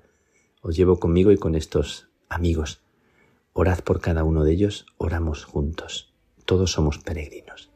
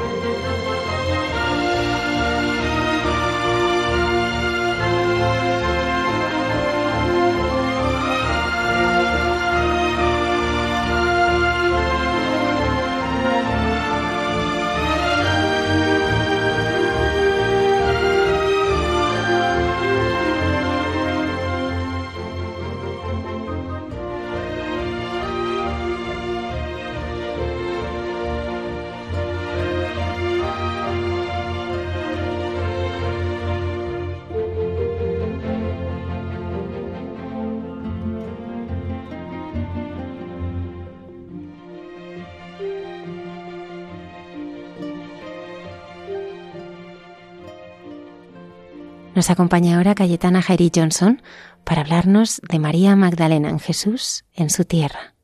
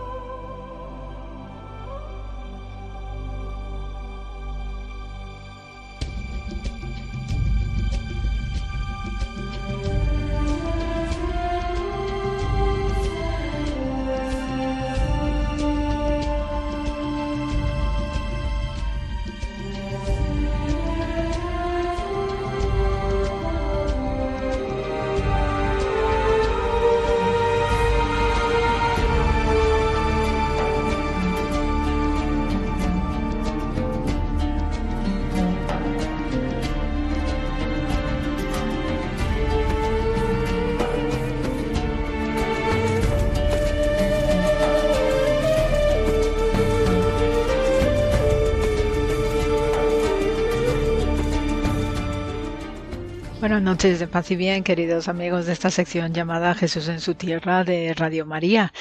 Y bien, en primer lugar, una felicísima Pascua eh, de resurrección especialmente. Y bueno, pues eh, después de estos momentos de reflexión y de introspección que se suele tener en la Semana Santa, pues ahora estamos para levantar el espíritu y celebrar especialmente esta resurrección de Jesús de Nazaret. Y precisamente leemos en el Evangelio en estos días como eh, tenemos a María Magdalena yendo a la tumba de Jesús y muy preocupada porque se encuentra con el sepulcro vacío y ella está desesperada hasta que eh, se encuentra al propio Jesús y no le reconoce de entrada y le pregunta si tiene el cuerpo de Jesús, si lo ha robado, que por favor lo devuelva, etcétera, etcétera, ¿no? O sea que ella está con esta hondísima preocupación y esto no es baladí, ¿no? Este es el detalle con el que yo me quedo de las lecturas que hemos tenido en esta semana y es precisamente porque la cuestión del, eh, del saqueo, del hurto, del robo de cuerpos de las tumbas era algo Mm, bastante más habitual de lo que sospechamos eh, desde tiempos muy antiguos. ¿eh? O sea que sabemos que, por ejemplo, en el siglo XIX eh, de nuestra era, pues se robaban cuerpos de los cementerios, especialmente por parte de estudiantes de medicina, porque tenían que practicar, ¿no? De alguna manera. Entonces, estas eran cuestiones bastante frecuentes hasta que se empezó a regular el uso de los cadáveres para precisamente el aprendizaje, el estudio de la ciencia medicinal.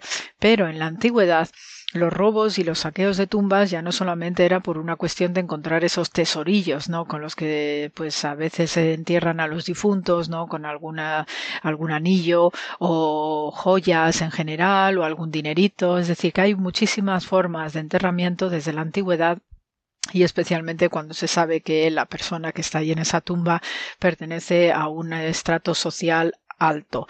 Eh, de hecho, en la literatura, por ejemplo, de los faraones, nos constan documentos donde se denuncia sistemáticamente este robo y saqueo de las tumbas y cómo hay, pues, eh, se, se encuentra, ¿no? Al, agresor, en este caso al, ladrón, y entonces se le lleva a juicio, etcétera. O sea que de esto tenemos un amplísimo conocimiento en el mundo del antiguo Egipto, pero también sabemos que cuando empieza toda esta este momento, ¿no? De eh, entre los eh, siglos XVIII en adelante, especialmente, ¿no? Donde se dan ya los grandes exploradores, donde vemos ya el, surgimiento, ¿no? Embrionario de lo que es la ciencia arqueológica y todo el estudio, especialmente en su conjunto del Próximo Oriente, pues sabemos que en determinados bazares de Egipto y de otros puntos, pues se exponían y se vendían las momias que se saqueaban de las tumbas. E incluso he leído que se utilizaban momias de pequeño tamaño para utilizarlos como antorchas. O sea que fijaos, ¿no? Lo que es el drama de, de que te saquen tu tumba y por eso también, pues las personas cuando ya estaban preparando sus tumbas,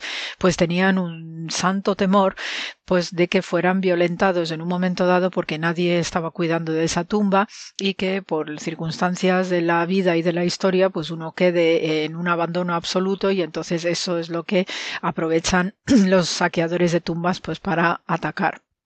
Entonces, en este sentido, el episodio de Magdalena tiene todo el sentido ¿no? de esta preocupación constante, incluso en esta tierra bendita de Dios que es Israel, pues para estas cuestiones acerca de cómo proteger expresamente a los, eh, a los muertos. Y sabemos también por el Evangelio que también pues se pide expresamente que se ponga guardia en la tumba de Jesús porque se sabía ¿no? que había estas eh, incidencias y que sobre todo eh, había también prácticas necrománticas de utilizar los eh, muertitos que tuvieran una categoría especial porque eran hombres santos, eran personajes carismáticos, pues que se los utilizaba para hacer prácticas oraculares colocándoles una moneda en la boca y se les hacía preguntas con el esquema sí y no. Entonces, por ello, pues eh, se encontró arqueológicamente lo que conocemos como la inscripción de Nazaret, porque a finales del siglo XVIII, pues un explorador y un eh, coleccionista además de antigüedades, pues fue a Nazaret eh, donde se sabía que había ya un mercado de antigüedades importantes que obviamente sabemos que procede de todos estos latrocinios y furtivismos de yacimientos arqueológicos y entonces eh, se encontró allí pues esta inscripción en griego de Nazaret que es un edicto imperial que prohíbe bajo pena capital cualquier saqueo de tumbas. Entonces esto pues nos da una, una iluminación especial acerca de estas eh, problemáticas que eran algo muy serio ¿no? para las personas en la antigüedad y para todo aquel que en nuestro presente pues tiene una conciencia de lo sagrado que implica el mundo funerario, pues obviamente las tumbas hay que cuidarlas, hay que protegerlas y por eso también históricamente va a surgir el concepto de necrópolis porque las necrópolis son esos recintos que suelen estar cercados por un muro y sirve para proteger a los muertitos, es decir, para que eh, siempre se le pone una guardia en la entrada principal eh, y hay alguien que por las noches o por lo menos las 24 horas del día, pero especialmente por las noches está vigilando con que, las tumbas no sean saqueadas. O sea que de ahí nos viene pues este concepto de necrópolis que aparte de indicar una separación del mundo de los vivos y de los muertos también implica pues una mayor seguridad dado que pues había esta problemática entonces en este sentido con el cuerpo de Jesús, pues claro que había la misma preocupación acerca de lo que pudiera suceder con su cadáver y por eso María Magdalena muestra con toda la conciencia del mundo, pues esta preocupación acerca de qué pudo suceder con el cuerpo de Jesús. Entonces, os voy a contar el ejemplo de San Marcos, por ejemplo, que es un, es un caso muy, muy eh, espectacular porque también se producían robos de eh, personalidades importantes, pero para la preservación, no tanto para hacer un daño expreso, ¿no? o una consulta de estas necrománticas, sino que realmente era para proteger. Entonces sabemos que, por ejemplo, el cuerpo de Alejandro Magno, pues se sacó de Alejandría, de Egipto, y estuvo durante mucho tiempo en Constantinopla, y ya a partir de allí se nos pierde la pista. Y con el caso de San Marcos, que ya sabéis que se le venera especialmente en Venecia, pues igualmente tenemos una aventura muy similar y eh, se nos dice, por lo menos por lo que os voy leyendo, que en el año 828 pues había dos eh, comerciantes venecianos uno se llamaba eh, Buono da Malamoco y después el otro se llamaba Rústico da Tartu Torcello y están haciendo negocios en la ciudad de Alejandría. Entonces, eh, cuando ya terminaban sus rutinas de negocios, pues solían acudir con frecuencia a adorar el venerado cuerpo de San Marcos. Entonces, en ese periodo ya de 828, pues vamos a tener en el caso de Egipto el advenimiento de un tipo de Islam un tanto fanático y especialmente con cuestiones cristianas, ¿eh? que eh, pues eh, habían oído estos dos mercaderes venecianos que la iglesia donde está el cuerpo venerado de San Marcos pues iba a ser destruida y en su lugar se iba a construir una mezquita. Y por tanto pues esto significaba una hondísima profanación y sobre todo el robo de los tesoros propios de la iglesia. Entonces por ello pues estos dos mercaderes eh, venecianos se las apañaron para secuestrar el cuerpo de San Marcos y llevárselo a Venecia. Y por tanto la cosa tiene mucha más miga, porque para poder sacar al cuerpo de San Marcos de Alejandría, de ese Egipto, ¿no? de este momento del Islam fanático, pues tuvieron que envolverlo como si fuera una mercancía que contuviera cerdo. Y entonces habían escrito en la caja donde estaba el cuerpo de San Marcos, Cansir, Cansir, que significa cerdo, y eh, precisamente sabiendo que los musulmanes tienen un altísimo tabú contra el cerdo, pues así no había posibilidad de que las autoridades árabes de ese momento egipcio pues no les fiscalizaran y no investigaran qué es lo que estaban sacando o comerciando en sus idas y venidas entre Egipto y Venecia. Y por tanto, pues eh, especialmente cuando se cruza una frontera están los funcionarios de aduanas y de impuestos y ellos son los primeros que van fiscalizando quienes entran y salen y sobre todo a la hora de pagar el fisco. Entonces, en cuanto vieron la inscripción del cerdo en lo que era la caja que llevaba los restos de San Marcos, pues se espantaron y entonces, afortunadamente, eso permitió que sacaran y se llevaran a, lo que es hoy la famosa iglesia bellísima de San Marcos en Venecia, donde podemos venerar al venerable evangelista. Entonces, por eso, sé que os cuento estos detalles, ¿no? Para que veáis la importancia de lo que es este tema del saqueo de tumbas, que para unas ocasiones, pues tiene finalidades bastante perversas, pero por otra parte también sirvió el robo de tumbas, pues para un beneficio mayor, especialmente al hilo de lo que os acabo de comentar del relato de San Marcos. Así que Queridos amigos, eh, de nuevo pues se os desea una felicísima Pascua de Resurrección ya en esta espera de lo que es Pentecostés y sobre todo para ir cogiendo fuerzas y buen ánimo y renovado espíritu en este momento tan especial que nos, nos corresponde vivir. Así que gracias por la escucha y hasta la semana que viene.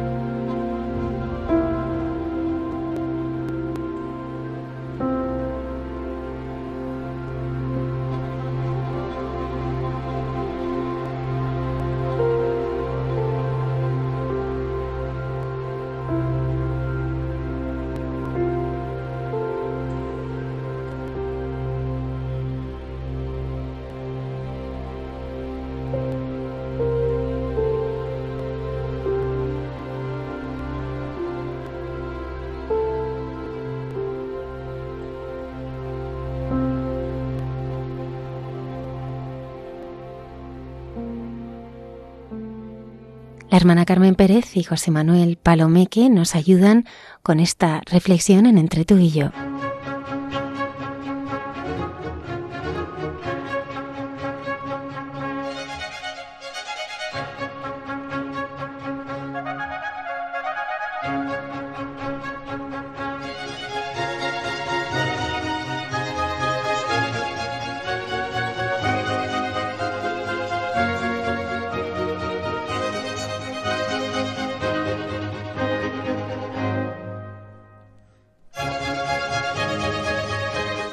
Amigos de Radio María, llegamos a estos momentos de intimidad que tenemos José Manuel y yo, en el que vamos a sentir una frase agustiniana, un convencimiento agustiniano. Cree para entender y entiende para creer. Si no hay resurrección de muertos, tampoco Cristo ha resucitado. Si Cristo no ha resucitado, vana es nuestra fe. Pero Cristo ha resucitado de entre los muertos y es primicia de los que han muerto. Si por un hombre vino la muerte, por un hombre vino la resurrección? Pues lo mismo que en Adán mueren todos, así en Cristo todos seremos vivificados. Y es que la resurrección de Cristo es la victoria definitiva sobre la muerte. Y esto nos lo dice de manera muy clara y contundente San Pablo. Y el abad general de la Orden del Cister, el padre Mauro Giuseppe Lepori, en una entrevista que le hicieron al comenzar la cuaresma, puso el broche de oro con la entrevista diciendo El dogma de la resurrección de la carne, aunque resulta misterioso para la razón, corresponde verdaderamente a la necesidad de nuestro corazón. Que Cristo haya resucitado con su verdadero cuerpo, tan físicamente real que puede comer pan y pescado, después de la resurrección forma parte del esplendor divino y humano, más aún humanísimo de la Pascua. Y es que ante el hecho de la resurrección, que es la gran verdad de nuestra vida y que da sentido a todo lo demás, nos encontramos con la riqueza de cómo Dios nos ha creado y querido, lo que Dios quiere para sus hijos. Fe y razón, José Manuel, se complementan. Fe y razón son los dos pies para andar y las alas para volar, el horizonte para caminar y de manera concreta lo vivimos en la resurrección de Jesucristo, el Hijo de Dios, el enviado por Dios para hacernos sentir y vivir la gran verdad de lo que es nuestra vida y cómo da sentido a todo, absolutamente a todo, y a todas nuestras preguntas, dificultades, alegrías, tristezas. Fe y razón se funden, como decíamos al comienzo en San Agustín, en la búsqueda de la gran verdad y del sentido de todo, y se propone alcanzar por la fe en las escrituras la inteligencia de lo que enseñan.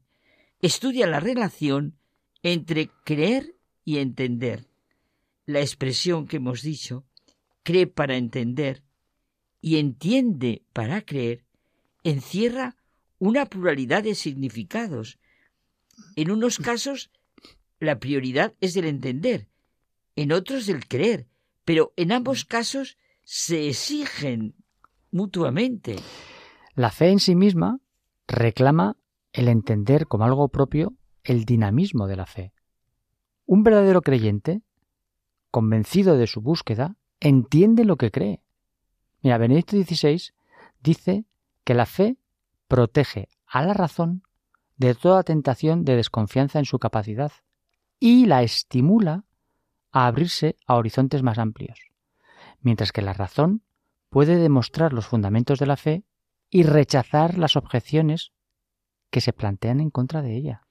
Y claro, mira, en su testamento espiritual que redactó en 2006, al poco tiempo después de ser elegido papa, resplandece la síntesis entre la razón y la fe, la ciencia y la gracia, que explican la figura de un hombre que sabía que el mero conocimiento intelectual no era nada sin la trascendencia espiritual del hombre. La gran realidad de mi razón es que yo puedo conocer la verdad. Y cuando digo verdad, no digo nada exacto, sino la verdad de mi vida y en mi vida.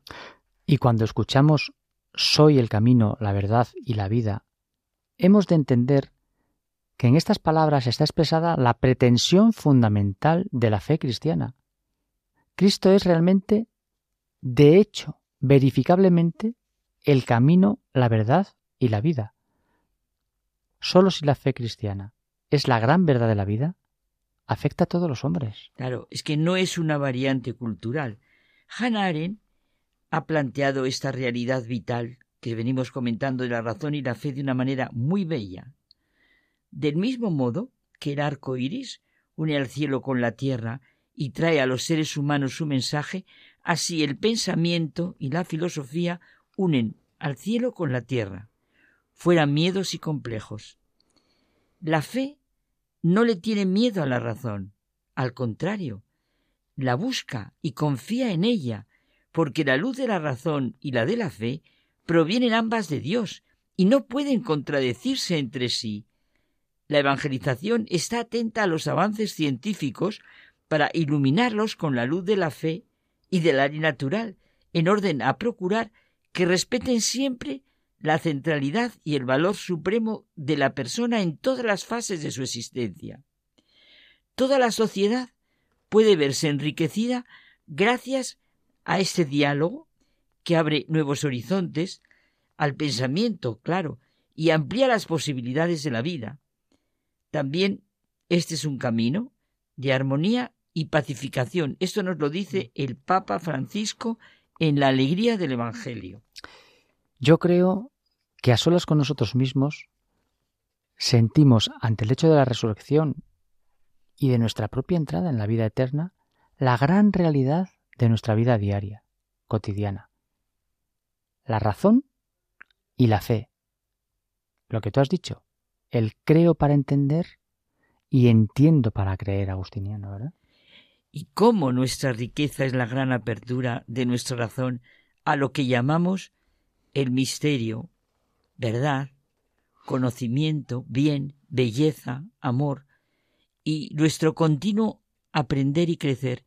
Quizá nos perdemos más cuando oímos críticas, cuando nos lo plantean desde fuera, porque hay cuestiones que nadie nos las puede arrancar, y nuestras preguntas no cesan, sea sobre el sentido de nuestra vida, sea sobre lo que acontece o por el sentido del sufrimiento, por las personas o situaciones que nos invaden, porque nos va bien o porque nos va mal. Mira, Karen, cada uno sabemos lo que nos orienta y aclara. Si lo pensamos, podemos ser conscientes de que lo importante es nuestra actitud ante lo que ocurre. Somos nosotros los que damos el sentido concreto a las situaciones que se nos presentan. Cada uno contestamos al requerimiento del momento y podemos transformarlo en algo que nos enriquece, que nos hace madurar y que nos hace vivir con intensidad. La mentalidad moderna ha reducido la razón a una serie de categorías en las que la realidad se ve obligada a entrar. Lo que no entra en esas categorías se tacha de irracional. Esta limitación se ha ido radicalizando, pero es que esta radicalización, que excluye de la razón lo que algunos ideólogos determinan, unida al reduccionismo del nada más que, está siendo de lo más dañina. Y por eso nos tenemos que atrever a pensar, ser consecuentes y escuchar en nuestro interior esa voz de la razón que nos muestra lo único necesario. Y recordamos la carta encíclica de San Juan Pablo II, La fe y la razón. La fe y la razón son como las dos alas con las cuales el espíritu humano se eleva hacia la contemplación de la verdad. Dios ha puesto en el corazón del hombre el deseo de conocer la verdad y en definitiva de conocerle a Él, para que conociéndolo y amándolo pueda alcanzar también la plena verdad sobre sí mismo. A la luz de la resurrección de Cristo vemos nuestra plena verdad, que es nuestra vida eterna en Dios nuestro Padre. Sí, cree para entender y entiende para creer. Hasta la semana que viene. Pues hasta la semana que viene.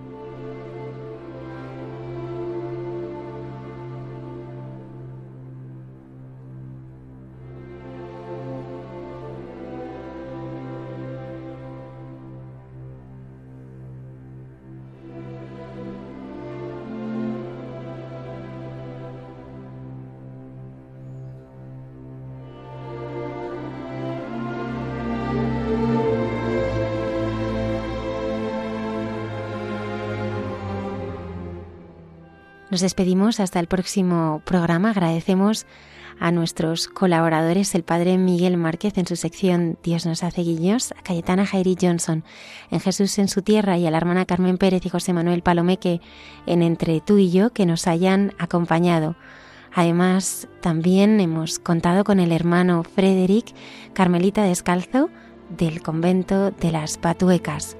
Ya saben nuestros oyentes que pueden escribirnos a la dirección de correo electrónico de mucha gente buena arroba radiomaria.es, así como descargarse nuestros podcasts en la página web de Radio María.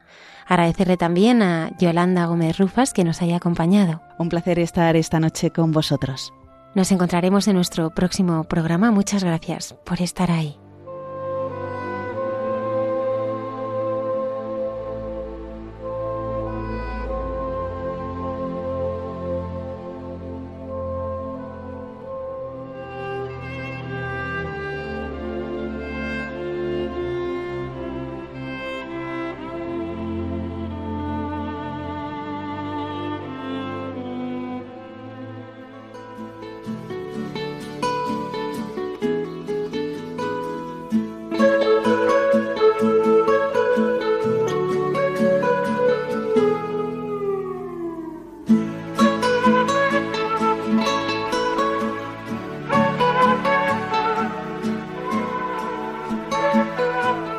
Y así finaliza en Radio María. Hay mucha gente buena. Un programa dirigido por Almudena Delgado.